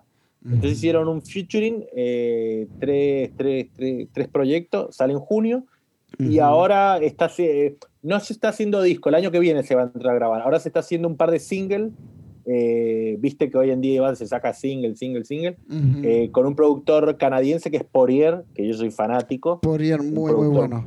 muy, muy bueno Poirier, y nada, ahí trabajando poco a poco, esperando esperando que, se retome un poco y, salir a mostrar el proyecto, porque yo hay veces, hay fechas que también yo disparo de sol, soy el DJ, trabajamos con banda y yo disparo la secuencia en live, entonces con ganas de salir a tocar, a mostrar el proyecto y girar, girar. Nosotros, antes de la cuarentena, mira, teníamos gira, teníamos que ir a Perú a tocar al, al festival este que no me acuerdo cómo se llama. Eh, había un festival en Perú, no me ah. acuerdo cómo se llama, que lo, hacía José Selvámono. Ay, me olvidé. Eh, ¿Primera parada o qué, fue? Este? No, otro que era como un mercado cultural. Ajá, ah, sí, sí, sí, sí. Eh, como... Ese, no, no me acuerdo cómo se llama. Bueno, teníamos que ir ahí, teníamos gira en Chile, teníamos una gira en Brasil de un mes y teníamos gira en Canadá. Wow. Todo el 2020. No pudimos hacer nada, obvio. Pero bueno, mejor a prepararnos más y para el 21, 22, perdón, eh, volver con todo al ruedo. Yo creo que hay que estar preparándose y, estudiando. Yo creo que, Iván, este tiempo a mí, hablando personalmente, lo que me ha ocurrido es que me he puesto a estudiar más, a estar más relajado, a tomar talleres, a ver un poco, porque como te digo, Iván, a mí como en 16 años no paré, 13, 13 años, 13 años, 13 años, 13 años no paré nunca de México, Argentina, Colombia, Venezuela, Guatemala, Bolivia, Brasil, Chile, eh, Europa, por ahí que íbamos. Entonces como que me cuesta un poco estar quieto porque tengo, crecí viajando desde pequeño y me cuesta un poco, pero bueno, le voy encontrando el ritmo, así que nada. Y lo que más cuesta es ir a visitar a los amigos, ir a salvarte a ti, ir a salvar a Alan, ir a, salvar a muchos amigos. Y, bueno, este Karim, hablamos de, la carrera de, Sol y, los felicito hermano y los deseo lo, mejor. Este, eh, también me gustaría hablar un poco sobre la escena musical en Argentina, eh, cómo lo veas tú. Eh, justo estaba hablando con Cristian y me dice que, que hay mucho trap, ¿no? los, los, jóvenes les gusta este, este, este sonido. Me, me, mencionó este artista elegante y lo he escuchado, pega, pega bastante, ¿no? Mm. ¿Cómo, tú, cómo tú lo ves, este, este, mainstream, mainstream que, que, sale, que ahora está en Argentina actual? Claro, sí, sí, hay, hay, hay trap y indie. Indie que son las bandas así como pop eh, inglés, electrónico, así como Frank Ferdinand, pero latino. Bueno, en Perú también creo que hay, pero bueno, el, fenómeno del trap es muy grande aquí. Duki, Neopistea, Nicky Nicole, Londra pero ya se están turnando el trap, ya no están haciendo más trap porque como que el trap ya tuvo su, su pico y ahora está en bajada. Entonces están como haciendo un sonido más urbano.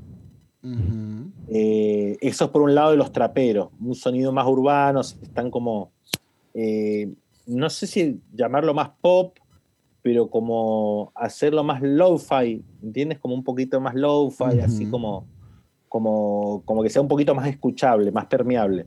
Pero sí, es mainstream, está, eh, el rey es Bad Bunny y Bad Bunny empapó toda Latinoamérica. Que en Argentina lo que tiene que el trap que se produce y se hace es como más gringo, una escuela más gringa. Entonces es como más blin blin, si tú lo quieres llamar.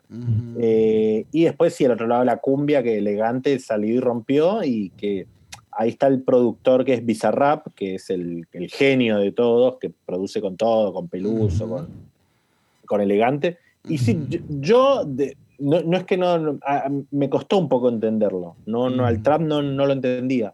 Había escuchado hace años un gran amigo de un grupo rock de tres coronas de hip hop, me había pasado el trap francés, allá por el 2016-17, que es como más afro trap Ajá. Afro, trap, es otro ritmo, otro ritmo. Otro ritmo. Yo había escuchado eso, y yo había escuchado todo eso, pero no había escuchado el trap, trap, trap, y nunca había escuchado el trap gringo. Cuando empiezo a escuchar el trap de Argentina, todo eso, no, no entendía muy bien. No, no, no, no. Capaz que es generacional, como soy más grande. Pero bien, yo creo que eh, eh, me gustan los procesos que hacen los traperos, eh, porque se apoyan entre todos, hacen mucha escena. Lo que, lo que, lo que, no, pasa, lo que no pasó nunca en el rock, que no se apoyan, ellos sí se apoyan, es como, como el reggaetón, el reggaetón también graban una canción cinco productores, hacen, el trap hace lo mismo, entonces van en piña, van juntos, que eso es buenísimo. Por eso algo que se mantiene. Y sí, son la nueva, es como acá, acá salió un trapero y dijo que es el nuevo rock, y sí, es la nueva generación que está haciendo cosas, están activos, y en Argentina es muy, muy, muy fuerte, muy fuerte. Tiene el Pizarrap, creo que uno de los productores más escuchados del mundo, Duki, Londra, Woz también hay otros, hay bastante, bastante.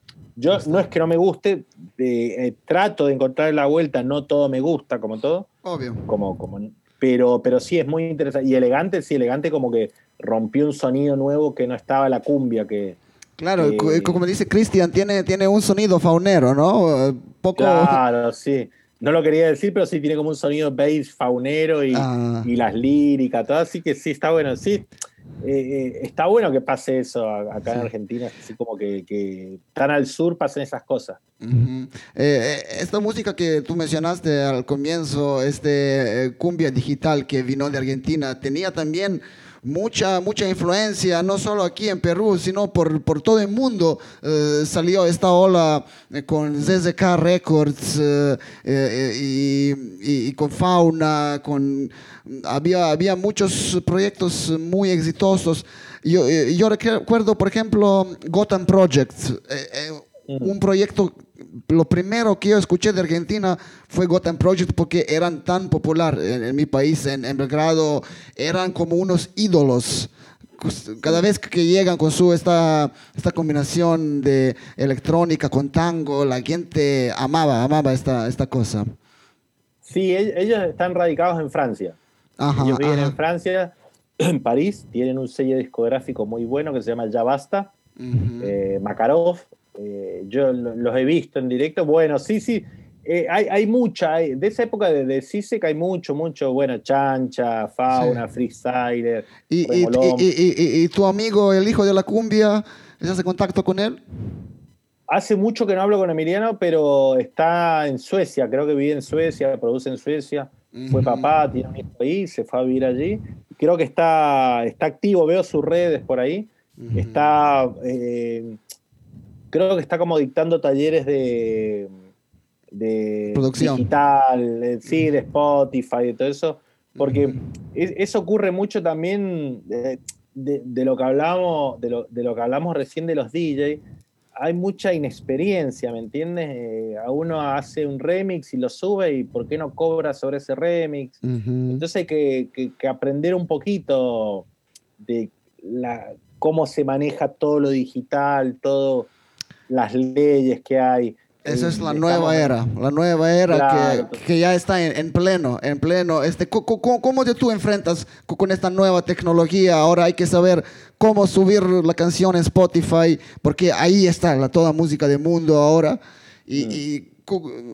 estás, estás eh, viendo... Estudio, eh, estudios. Estudio, no, estudio y cuando, cuando, cuando, con los grupos que trabajo... Eh, la verdad que eh, ponle un sencillo, hay que tú sacas una canción, el, un ejemplo, el 20 de mayo y tienes que empezar a trabajarla el primero de abril, un mes y medio antes, hacer un buen pre-save, hacer buenos afiches, hacer eh, un buen picheo, que es el picheo, le tienes que caer bien a las plataformas digitales. ¿Por qué Spotify me va a poner en playlist? Y porque yo le tengo que llevar oyentes a Spotify. ¿Cómo hago que Spotify se interese en mí? Entonces ese es el algoritmo, hay que saberlo manejar, hay que hacer acciones. Eh, cada acción, YouTube, Twitter, TikTok, no es lo mismo, tienen diferentes públicos, Instagram, entonces todo eso se estudia, se trabaja, hay que, hay que saber leer la métrica también, la Big Data, que es la, el saber leer el Spotify Artist, saber Muchos, son muchos, muchos, muchos Bandcamp. Es como.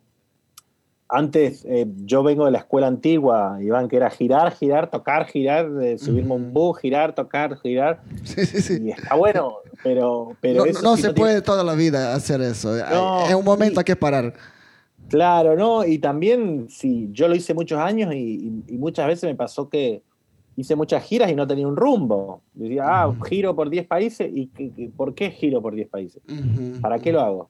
¿Me entiendes? Entonces hay que... Eh, armar una estrategia, decir, no, voy a girar por estos 10 países porque quiero ir el año que viene a tocar un festival a Londres, a Glastonbury. Por eso voy a pagarme un tiquete a Londres a tocar. Entonces son muchas cosas que el artista se tiene que preguntar y armar estrategias, ¿me entiendes? Y, porque hoy, hoy, hoy en día el talento está, mucha gente puede tener talento, pero si no sabes manejar tus redes, no tienes un buen lobby, eh, no tienes una buena presentación, eh, tristemente no puedes hacer mucho. Yo conozco un montón, pero un montón, montón, montón de productores, amigos, grupos que son buenísimos. Y la gente que tiene escucha en Spotify, eh, millones de vistas en YouTube, todo, no tiene ni la mitad del talento de dos. Pero sí tiene las ganas y sí se puso a estudiar de cómo hay que hacer las cosas hoy en día. Increíble. Eh, Karim, durante tu carrera conociste muchos músicos eh, famosísimos, talentosos. Uno, uno, de, uno, de, ellos es Manu Chao, una leyenda de, de, la música. Este, por favor, dígame, ¿cómo lo conociste y, qué tal en persona el, el gran Manu? Bien, una, una, la verdad que una excelente persona, muy humilde, eh, una grandeza enorme, una humildad muy, muy grande. Yo creo que eh, eh, como mi carrera se basó mucho en la forma de pensar de él, viajar, conocer, ir a estudiar los, los lugares. Él, si yo conozco Latinoamérica más de ocho veces por tierra, él creo que la conoce como 25. Él es un viajero empedernido y es una persona que va agarrando cada cultura lo conocí por mi madre, mi madre es amiga de él. Mi madre fue amiga de él, es amiga de él. Y yo era muy chiquitito en Barcelona y mi madre, mi madre trabajaba, en, trabajaba en Médicos Sin Fronteras y mi madre se iba a Afganistán a trabajar de misión. Y le dijo, che, mírame, se queda Karim, que es muy chico, y mi hermano también era chico, y dijo, man, no te preocupes, yo me quedo acá, yo lo cuido y con más amigos. Y ahí me quedé con él un tiempo y ahí lo conocí hace, por el 2000, por allá. Una persona excelente. las palabras que tengo para Manu es un, innovador. Yo capaz que digan que exagero, pero es el Bob Marley del siglo XXI. Él es el Bob Marley del siglo XXI. Todo lo que hizo con Mano Negra, con su búsqueda en la música, su mensaje social, político. Es, es, es, tan raro en, en, en ese tiempo uh, ver un músico con una actitud claro sobre los temas políticos, sobre los temas sociales. Ahora, como los músicos no quieren meterse en, en, en, este, en, esta, en estas cosas porque puede perder un, un público, ¿no? dicen, yo soy músico, yo, yo no quiero hablar de la política, pero ¿y, por qué voy a perder trabajo? O, sea, y, y, como hay que eh, separar música con la política, pero Manu Chao lo hace eso décadas y está muy involucrado en temas sociales, en temas políticos y, con un pensamiento claro y, ¿no? Sí, es, muy... Eh lo, que ocurre hoy en día es muy difícil ser consecuente con lo que hablas a con lo que haces. ¿Me entiendes? Porque hay un montón de proyectos que hablan de Latinoamérica, de la revolución, de todo, y después lo primero que quieren es ganar un Grammy o irse a vivir a Miami. Entonces es muy difícil, hay que tener la cabeza bien puesta, y Manu la tiene porque viene hace muchos años trabajando con Mano Negra, son, son unos soldados de la música, ¿me entiendes? Ellos le puedes ofrecer 3 millones de dólares o ir a tocar a una escuela a Trujillo y prefieren a tocar a la escuela a Trujillo, ¿me entiendes? Eh, o prefieren ir a la rica Victoria o, al Callao a tocar en la calle para la gente feliz, ¿me entiendes? Entonces ellos son, son obreros, son obreros de la música y ya vienen de hace años con una mentalidad, eh, digo él y su grupo que se maneja, Radio Bemba, que es su grupo que tenía, que es con los que yo me crié. Y Manu sí, es, un, es, como decía, una persona muy interesante, mucha cultura y muy humilde, y que realmente también, eh, si nos ponemos a hablar del lado musical, Clandestino es el primer disco que se mezcla world music con electrónica, año 98. Me Hace todo un disco con, con, con bases hecho en una porta estudio, con sonidos que grabó por ahí, metió su voz y guitarra y demás cosas y, hizo un disco totalmente que revolucionó la música. Sí. Impresionante. Sí, se, puede decir que Manu es uno de los últimos eh, románticos de, de, la música, porque ahora no, no, hay artistas de esta talla que, que que pueden tener una voz muy, eh, pues, voz propia sobre, sobre los diferentes temas. Este, también, como mencionaste antes, eh, has, eh, has hecho contactos o trabajado con el Bomba Estéreo y, y, viste toda esta e, evolución de esta banda, desde una banda demo hasta ahora Bomba Estéreo es una de las más grandes bandas desde Latinoamérica. Yo, yo no conozco banda que es más popular que, que Bomba Stereo ahora. Sí, sí, sí, sí, no, no, es como eh, con surge, surge, una amistad de cuando la primera vez que fui a, Bogotá en el 2008 conocí a Simón, conocí a Liliana. Eh, Bomba Estéreo todavía no comenzaba, ellos tenían proyectos diferentes y pegamos buena onda por la música, por la música, pensamos muy parecidos en la música. Eh, yo la verdad que eh, para mí uno de los proyectos más sólidos que, he trabajado y que he visto cómo trabajan y que proponen, porque la verdad a mí me gusta la música que propone y, Bomba Estéreo hacer esa fusión entre electrónica, champeta, reggae, cumbia, electrónica, folclore, es impresionante y, son lo que decía recién de, cómo son las actualizaciones en la, en la, música hoy en día. Ellos siempre lo tuvieron claro, Iván, ellos sabían lo que iban a hacer. Entonces eso es muy importante, de cualquier banda que, te, cualquier proyecto que tengas en la vida mismo, saber lo que vas a lograr. Y es una banda que, sinceramente, eh, trabajó muchísimo, pero muchísimo, muchísimo. Eh, yo lo he visto, parte muy difícil porque eh, te lo digo así como tour manager, girar una banda con una sola mujer es muy difícil en el sentido porque es caro, porque es una habitación, llevar camarín aparte, no es tan sencillo como decir, somos cuatro personas, cuatro hombres, nos tiramos todos a dormir en, una habitación y seguimos. claro, un Las primeras giras se hacen así, entonces como, como que era un no difícil, pero bueno, Liliana, Liliana se la super aguantó y, y, Simón también. Entonces, lo vuelvo a decir, tenían muy claro lo que querían, ¿me entiendes? Y su meta era, ponle, tú vas de, Argentina a México y preguntas por fuego, manténlo prendido, lo conoce todo el mundo. Todos, todos. Y, esa canción eh, eh, la hicieron tocando, en sentido, se hizo grande, no es que vino, pusieron un millón de dólares para que sonaran todas las emisoras, ¿no?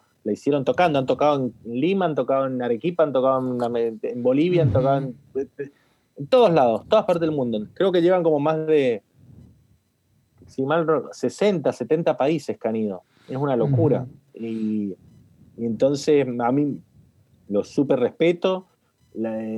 y, tienen esas cosas de las bandas que me gustan más que van cambiando el sonido, pero se van actualizando. Eso es buenísimo. Cuando tú encuentras una banda que comienza haciendo una música y termina haciendo otra, como hay un grupo que yo también respeto mucho, se llama Café Tacuba, que empezó haciendo ska, y ahora los ves y parece una banda totalmente electrónica, que no se quedó haciendo el mismo sonido. Eso me parece, una, una, una, evolución. Eh, eso es bueno, bueno escuchar en cada banda, porque a mí personalmente también no me gusta si una banda suena 20 años mismo. Claro, sí, sí, sí. Eh, en Argentina hay una banda que se llama Babasónicos, también. Rock y pasó y ahora suena, se actualizan. Yo creo que, eh, yo creo que eh, la música, el arte en general, la incomodidad es lo mejor, ¿me entiendes? el, estar incómodo en algo es cuando vos tenés mayor lucidez y empezás a crear. Cuando tú creas ciertas cosas desde la incomodidad, que eso es el arte. Si no es todo lo mismo, ¿me entiendes? Como, ya pasas a ser una banda de off tribute, pasas a hacer tu misma banda, pasas a hacerle un tributo, tú. Pasas a tocar las mismas canciones todo el tiempo y la gente te pide lo mismo, banda de cover, ¿me entiendes? Eso es horrible, horrible, pasa un montón de pasa un montón de grupos eh, Rolling Stones, si hablas así, suena siempre lo mismo y va a tocar las mismas canciones y tú dices, bien, está bueno, pero ya qué pasó. Entonces yo, prefiero la evolución, la evolución, el sonido, eh, que, haya un concepto. Eso, cuando manejas eso es brutal. Claro. Eh, ¿Viste este documental que salió en Netflix sobre rock en español? No, no. ah, tienes que ver, tienes que ver, muy, muy interesante. Y, que habla, que habla de, de estos dos mercados eh, más grandes en, en, América Latina, mercado mexicano y mercado argentino, ¿no? Mm. Sí, lo, lo, eh, tengo varios amigos que salen, creo que sale Bomba Estéreo también, pero eh, como ah, está bueno, primero que primero si hablas de rock latino tendrías que también hablar de la Sarita de Perú también, ¿me entiendes? Ah, tendrías que hablar de Sally Mileto de Ecuador, tendrías que hablar de miles de grupos, Zapato 3 en Venezuela, eh, Ira en Colombia, eh, Equimoxi. Bueno, Equimoxi sale porque, porque me han contado porque está Juanes, que es la primera banda de Juanes. Pero creo, desde mi punto de vista, Iván, que hablar del rock latino y hablar de Argentina y México sí está bien, pero hay un montón más de países. Hay mucha gente que, Guatemala, Lux Nahual, hay millones de, grupos que si tú vas al país ese te das cuenta la grandeza que tienen. Otra cosa es que esos grupos no filmaron con multinacionales, con grandes empresas discográficas. Entonces, ¿cómo una banda de Guatemala puede competir con el monstruo de Soda Stereo? Nunca va a competir. O con el monstruo de Maná. ¿Me entiendes? Entonces, eh, está re bien lo, que hicieron, lo, que buscaron. Yo, yo creo el título queda como grande o tendrías que haber hecho 20 capítulos. Rock latinoamericano, pero con diferentes países, ¿me entiendes? Todo abarcar todo en, una sola cosa, porque es como si decimos eh, la historia de los DJ en Latinoamérica y hacemos México-Argentina. ¿Y qué? ¿Y los de Perú? ¿Y los de Colombia? ¿Y los de Brasil? ¿Y los de Uruguay? ¿Y los de Chile? ¿Me entiendes? son, son hay, hay, un montón. Entonces, es como. Eh, obvio que tampoco me voy a poner en. ¿Cómo se llama? En, en ortodoxo, pero. Eh, para mí, pero para mí, solo para mí, el productor que lo hizo, que es Gustavo Santolaya, buscó a sus amigos, normal, ¿me entiendes? Como, no sus amigos, las bandas que él produjo. Ajá, ajá. Así, al final pareció, e, eso fue la más grande crítica y, también que, que no, no, incluyeron uh, muchas bandas que, que, tienen un estatus de culto, pero no, no entraron en, el no documental. no, está... Eh, eh, mejor es hacerlo a que no se haga, ¿me entiendes? Eh, está buenísimo. Aparte, ya todos sabemos, Netflix hace cosas para vender, no hace cosas para enseñarnos. Para enseñarnos está un libro, le damos libro, viajemos. Eh, la televisión. Buen punto, buen punto.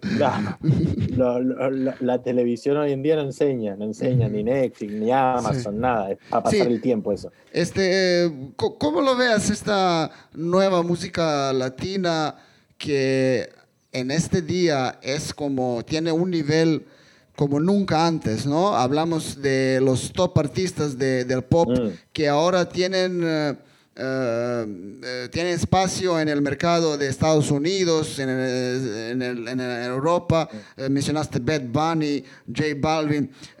eso, eso no había antes porque música latina era para gente de Latinoamérica y tal vez España. Pero ahora hay, hay un mercado, entró en un mercado global, ¿no? Sí, no, pero mira, yo cuando la última vez que estuve en Argelia, que fue el 99-2000, yo compraba una Pepsi y salía Shakira. 99-2000, la, la, etiqueta era Shakira. Bueno, sí, Shakira, Shakira era antes, sí. Claro, había, ¿no? Después viene el boom. Hay, primero por eh, totalmente las comunicaciones, las redes sociales, Internet ha hecho que todo sea mucho más masivo. Y porque también yo creo que ha pasado un fenómeno, desde mi punto de vista, que, que la música brasilera también lo tiene. Tú vas a los charts número 3 del mundo y hay un músico brasilero que no, no conocemos y se escucha en todo el mundo. Yo creo que tiene que ver mucho más, para mí, desde mi punto de vista, por la cadencia afro que tiene la música. Entonces una cadencia afro... Tienes estos, estos, beat. estos beats que, que son, que, que se pegan, que se pegan. Claro. Eh, eh, entonces una cadencia afro, un beat que se pega, se puede bailar en Argelia, se puede bailar en Sudáfrica, se puede bailar en Lituania, se puede bailar en Serbia, se puede bailar en Mm. China, en Japón. Sí, es. Sí, Es eh, eh, pista, este, entonces- eh, este, este ritmo eh, dembow es- se hizo muy, Claro. muy, muy popular. Ahora yo, yo también vengo, eh, cuando vengo a Serbia y pongo radio, hay eh, los cantantes locales tienen como mumbaton, reggaetón, pistas y, y- y- y- y eso, eso habla de eso, cómo este sonido entró por, eh, por, por todo el mundo y está, y está Claro. global. Mira, en el 2005 yo vivía en Marsella, en el puerto, ahí, y, y no tenía trabajo, pero nada, nada de trabajo. Entonces un amigo mío, no había fecha, me dice, hay un sitio de salsa al lado del puerto que van franceses y ponen música de salsa. Salsa común. Entonces, Clásica. ¿tú sabes tocar salsa? Yo digo, no, no sé tocar salsa, pero bueno. Entonces yo en ese momento tenía un amigo en Barcelona que me había regalado un CD de Sandy Papo, eh, que es como Proyecto 1, ¿dónde está el tiburón, tiburón? Ujú, ujú. Y uno del general. Tenía Ujú. tres CD. Entonces yo voy a la discoteca, tocaban salsa, había una cubana que era la, la esposa que daba clase del dueño ahí, tac. Y yo puse Proyecto 1 y después puse el general. Era salsa, no era electro latino. Y la gente se dio vuelta y se volvió loca. Eso te hablo el año 2000, en un sitio de salsa en Francia, el año 2005. Y me acuerdo que vino la cubana y se acercó y me dijo, ¿y esta música qué es? Y no, esto es el general, proyecto. Yo tampoco conocía mucho, este, Ujú. era, era algo nuevo, era un amigo que había ido a Panamá.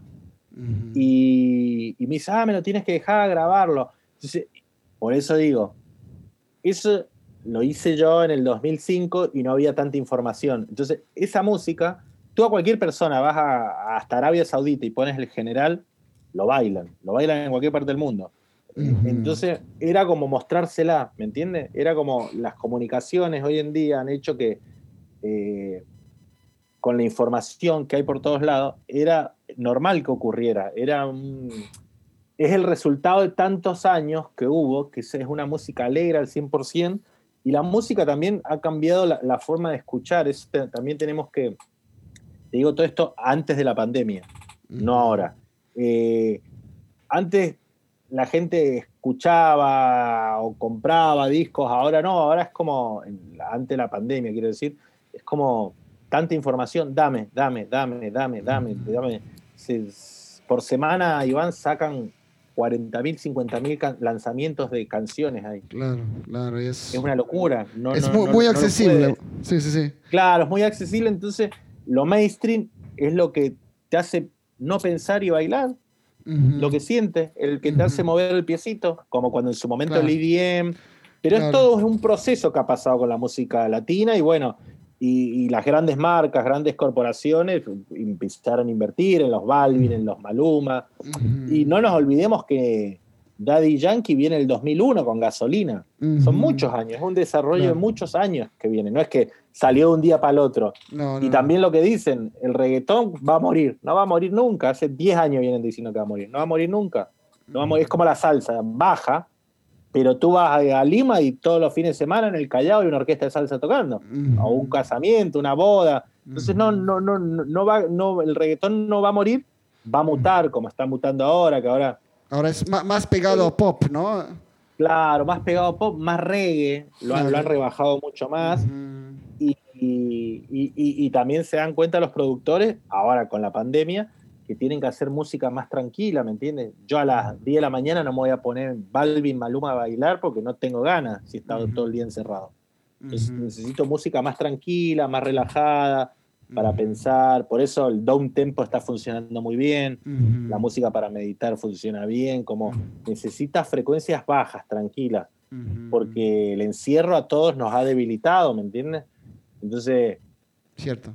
eh, eh, la música esa, eh, la música, el reggaetón, todo lo que es lo latino, es música para convivir, para compartir, para estar con gente en fiesta, en baile, para donde muestra alegría. Si tú no te puedes juntar con la gente, no creo que te pongas en tu casa Balvin o Maluma o Don Omar. Te lo puedes poner un día, dos. Claro. No te lo pones todos los días en tu casa. ¿Entiendes? entonces, claro, entonces la, cambió, cambió, creo que ha cambiado la época, la, la, manera de oír, de consumir música. Y nada, te está. Antes tú, eres de, la misma escuela que, que, yo, cuando queríamos escuchar un disco, o íbamos, lo comprábamos, y ahora tenemos la tienda virtual que es Spotify, que está todo el mundo YouTube. Entonces hay demasiada información. Sí, sí. Esto sí, música no tiene sentido como antes. Eh, nada, hermano, este, que quería agradecer mucho por esta increíble conversación pasamos por mucho tema. Creo que gente que va a escuchar esto puede uh, atender, uh, entender poco más sobre tu carrera y sobre todo lo que haces, sobre todas las cosas que haces. Y te agradezco mucho, hermano. Espero vernos muy pronto. Uh, y nada, toda, toda la suerte de este mundo para ti, para Sol y para todos los proyectos que, que estás haciendo. No, Iván, gracias a ti, tú sabes que eres pero mi hermano de corazón, nos conocemos hace un montón de años. Siempre, cuando he ido a Lima, me has dado una mano. Eh, Jova, tu hijo, Vanessa, la verdad que siempre hemos comido ahí, hemos pasado de 10. Ha recibido a mis amigos, también ha recibido al bar, al Tula, ¿te acuerdas, Guille? Entonces, la verdad que eh, siempre veo ahí lo que haces cuando comenzaste a armar el podcast este eh, y vi la gente que estaba y dije, wow, hermoso, porque yo aprendo de todos ellos y son todos amigos, conocidos. Entonces, yo solo palabras de agradecimiento que me hayas invitado. Y nada, que yo creo que la música, las historias para compartir, para vernos y para disfrutar. Yo creo que el COVID este de mierda nos ha dado una enseñanza que la vida pasa rápido y hay que estar feliz. Lo único, hay que ser feliz. Como sea, la única manera hay que ser feliz porque un día estás, otro día no estás, un día tienes, no tienes, entonces aprovechar cada segundo y dejar la mala leche, las envidias, los celos, la guerra, el hablar mal de la gente, no, no, no va. Entonces, nada, yo muchísimas gracias por el espacio. Espero que la gente ahí se lo haya disfrutado y les mando un saludo y nada, nos volveremos a ver las caras cuando vuelva la música. Vale, vale, hermano, muchas gracias. Nos vemos. Gracias, hermano. Chao, chao, hermano. Saludos. ¿Qué tal, Iván? ¿Bien?